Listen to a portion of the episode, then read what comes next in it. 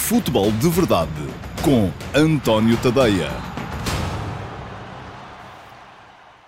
Bom dia a todos. Eu sou António Tadeia e esta é a edição de 30 de agosto do Futebol de Verdade, edição de sexta-feira, última edição da semana. Começámos outra vez com um ligeiro atraso hoje, uh, mais uma vez também por força da atualidade. Se ontem foi porque um, Fernando Santos estava a dar a sua lista de convocados para os Jogos da Seleção Nacional, uh, precisamente começou ao meio-dia e meia. Hoje, ao meio-dia e meia, estava ainda a decorrer o sorteio da Liga Europa e na Liga Europa vai ser a competição na qual mais equipas portuguesas vão estar interessadas esta época. Uh, são quatro equipas portuguesas a participar e já sabem quem são os adversários que vão ter na fase de grupos. Vai ser um sorteio, uh, foi um sorteio complicado, vai ser uma fase de grupos muito complicada para a generalidade das equipas portuguesas presentes. Mas pronto, já lá vamos. Hoje, no Futebol de Verdade, uh, vamos falar do sorteio, não só da Liga Europa, como também do sorteio de ontem da Liga dos Campeões, uh, onde o Benfica esteve envolvido, e uh, vamos falar também dos jogos que Sporting Clube Braga e Vitória Sport Clube fizeram ontem, duas vitórias brilhantes, tanto uma como a outra, a assegurar precisamente o pleno das cinco equipas portuguesas nas competições europeias desta temporada. Muito bom para a pontuação eh, de Portugal uh, e um probleminha que vai aparecer aí agora nos próximos, nos próximos meses, porque vai haver muita gente a jogar à quinta-feira e isso significa que vamos ter depois também um grande congestionamento de jogos da Liga Portuguesa na jornada seguinte, não só ao domingo à noite, o que dificulta já de si uh, a deslocação dos adeptos visitantes, mas sobretudo à segunda-feira à noite, o que ainda torna as coisas mais complicadas. Mas pronto, já lá vamos. Não se esqueça que pode fazer perguntas. Uh, Deixe-me perguntas na caixa de comentários deste, deste post, porque eu, no final uh, deste direto, responderei a uma pergunta selecionada pela equipa de produção. Não tem que ser sobre os temas de que vou falar hoje, pode ser sobre outro tema qualquer, desde que seja futebol, uh, e darei o meu melhor para responder às dúvidas que tenham aí desse lado. Mas pronto, vamos começar então com os jogos de ontem. Ontem. Uh, Sporting Clube Braga e Vitória Sport Clube tinham tarefas ainda assim complicadas. É verdade que tinham dado um pequeno passo já em direção à qualificação nos jogos da primeira mão, mas uh, não estava tudo feito. Era preciso ainda carimbar o apuramento e isso foi conseguido com brilhantismo, tanto por uma como pela outra equipa. Jogou primeiro o Braga em Moscou contra o Spartak. Uh, trazia uma vantagem de 1 a 0. 1 a 0 não é uma vantagem muito larga, é uma vantagem que é boa em termos de competições europeias porque não sofreu golos em casa, mas não é assim uma vantagem que deixasse o Braga completamente à vontade, porque sofrendo um gol ficava tudo igual e depois uh, estava a jogar no terreno do adversário. E o Spartak é uma equipa de classe média alta no futebol russo e é precisamente com a Rússia que Portugal está a lutar pela sexta posição no ranking da UEFA uh, e, portanto, era duplamente importante que o Braga conseguisse conseguisse uh, uh, o apuramento. Conseguiu e conseguiu de forma uh, muito interessante. Não só resistindo àquilo que foi o assédio inicial da equipa do Spartak, mas depois fazendo dois golos em contra-ataque e a ganhar por 2-0 ao intervalo já se percebia que o Braga estava com os dois pés praticamente na fase de grupos. Só mesmo se o Spartak marcasse quatro golos é que o Braga ficaria fora.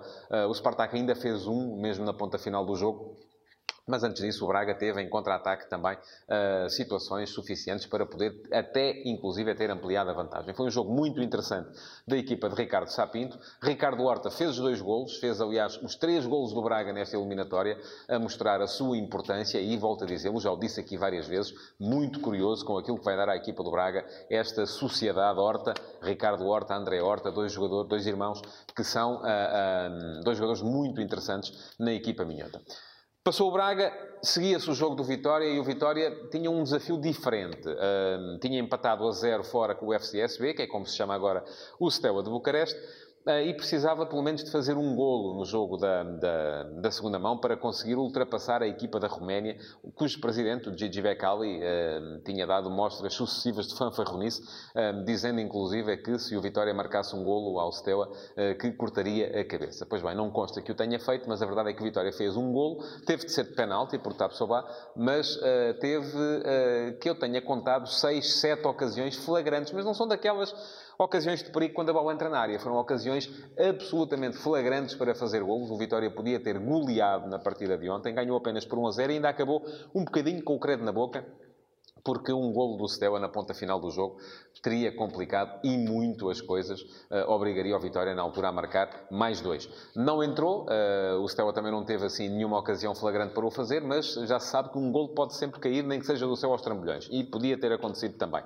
Uh, nota positiva para o Vitória que conseguiu passar a eliminatória e conseguiu manter o registro defensivo absolutamente inviolável nestes seis jogos da fase de apuramento da uh, Liga Europa. Fez seis jogos, ganhou cinco, empatou um, foi a única vez que não ganhou, foi quando se deslocou a Bucareste para defrontar o Steaua e marcou 15 golos e não sofreu rigorosamente nenhum. Isto é muito bom para a equipa de Vieira uh, dar mostras de que está um coletivo sólido e que só precisa de começar a conseguir meter a bola dentro da baliza, porque isso é que não está a funcionar às mil maravilhas. Uh, e o jogo de ontem podia ter custado caro.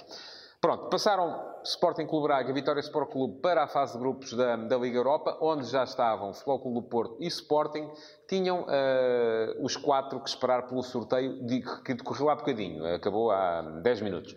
Uh, ontem já houve sorteio, mas foi da Liga dos Campeões. E nele esteve envolvido o Benfica e uh, o Benfica começou o sorteio a achar que lhe estava a correr muito bem e terá acabado a achar que se calhar não lhe correu tão bem assim, até lhe correu mal. O Benfica ficou no grupo mais aberto desta uh, fase de grupos da Liga dos Campeões. E mais aberto porquê? Porque não teve, teve o cabeça de série que toda a gente queria, que era o Zenit, não é? Se olharmos para a lista de cabeças de série, tínhamos os campeões dos Big Five, Barcelona, Bayern, Manchester City, Juventus uh, e eh, Paris Saint-Germain.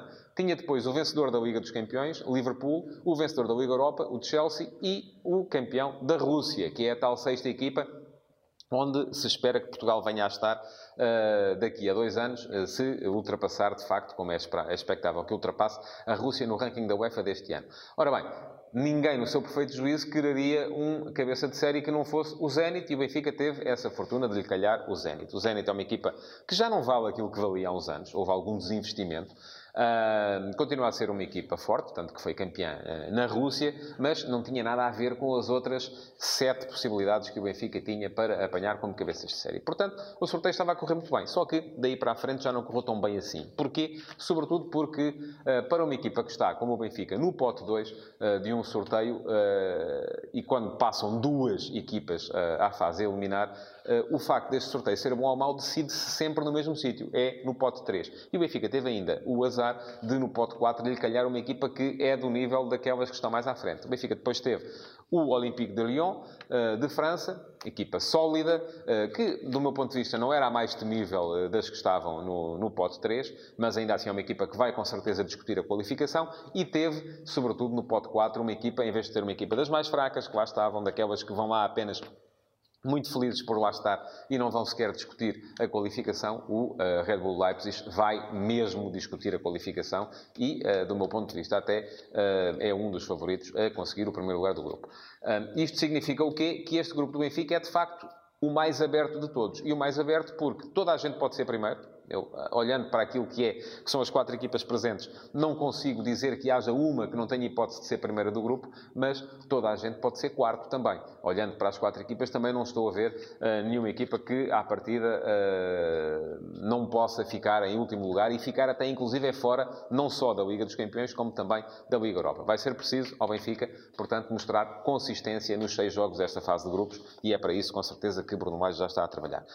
Hoje, e há bocadinho, acabou mesmo agora, o, houve sorteio então da Liga Europa, que é a competição que envolve mais quatro equipas portuguesas. E nesta, Sporting e Futebol Porto tinham uma vantagem, eram cabeças de série. Sporting Clube Braga, ainda assim, tinha a possibilidade de entrar no pote 2. O Vitória Sport Clube é que uh, estava pior, porque, uh, à conta daquilo que tem sido a sua ausência repetida nas competições europeias nos últimos anos, apareceu no pote 4. Mas Olhando para aquilo que deu o sorteio, o que se pode dizer é que nenhuma das quatro equipas teve uh, propriamente sorte. Uh, e o nível desta Liga Europa está, é preciso dizer-o também, está particularmente elevado. Começando uh, pela ordem dos grupos, a primeira equipa portuguesa é o Sporting, que está no grupo D, e o Sporting calhou-lhe o PSV Eindhoven, o Rosenborg e o Lask Linz. À partida, quem olhar para isto pode dizer, e eu também acho, que Sporting e PSV Eindhoven são, e por alguma razão eram as equipas que estavam no pote 1 e 2, os dois favoritos a passar à fase seguinte. Uh, o PSV Eindhoven, equipa onde está Bruma, equipa onde está também Mitroglou, um, conseguiu passar as eliminatórias sem nenhum problema, 4 a 0 e 3 a 0 ao Apollon de Chipre, 1 a 0 e 0 a 0 ao Agasund da Noruega, é, um, ainda não perdeu também na Liga Holandesa e, portanto, é uma equipa a ter em conta nas contas da qualificação. O Rosenborg uh, vem da Noruega, uh, vai, o campeonato norueguês já vai com 19 jornadas. O Rosenborg é neste momento quarto classificado a 10 pontos do líder, que é o Bodo Glimt. Uh, foi eliminado na Liga dos Campeões, porque o Rosenborg é campeão norueguês. Foi eliminado na eliminatória, na última ronda da Liga dos Campeões, no playoff, pelo Dinamo de Zagreb. Não será, portanto, uma equipa assim tão temível. E é uma equipa que vai entrar nesta fase de grupos já eh, com a sua época muito avançada. Resta perceber se no pico eh, de forma ou se, eh, pelo contrário, já estarão até, em virtude de estarem longe do líder do campeonato, já estarão apenas concentrados na Liga Europa e isso pode ser um problema.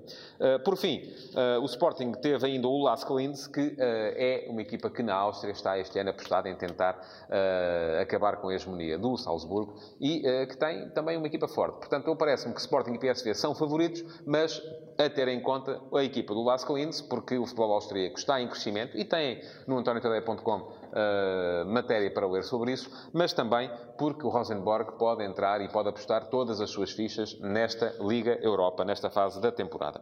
Saiu em seguida o Futebol Porto, que foi parar ao grupo G, uh, e o Futebol Clube Porto no grupo B tem como adversário, no grupo G, perdão, G, uh, assim é que se diz, tem como adversários o Young Boys, o Feyenoord e o Glasgow Rangers. Atenção, é um grupo até mais complicado do meu ponto de vista do que o do Sporting, porque também é muito aberto. O Glasgow Rangers não, é o poder, o, não tem o poder que tinha antes da sua descida forçada no Campeonato Escocês, é uma equipa que está a crescer, uh, que ainda assim tem esta época uh, já algumas pretensões. Eliminou o Legia de Varsóvia, eliminou o Midtjylland, uh, no acesso a esta fase de grupos e por isso mesmo é uma equipa a ter em conta, sobretudo porque é uma equipa que sai do pote 4 e no pote 4 aquilo que se espera são equipas um bocadinho mais fracas. O Feyenoord, não sendo uma equipa tão forte como é o PSV Eindhoven, com certeza vindo da Holanda, vai uh, complicar as contas ao Flóculo Porto, equipa onde joga o português Edgar Ié, defesa central formado no Sporting, e por fim o Young Boys, atenção a esta equipa do Young Boys, se toda a gente está habituada a ver o Basileia na Liga dos Campeões, esta equipa do Young Boys é, uh, foi campeã suíça na época passada. Fez mais 20 pontos do que o Basileia. Portanto, é uma equipa a ter em conta uh, e lá joga o ex-benfiquista uh, Suleimani.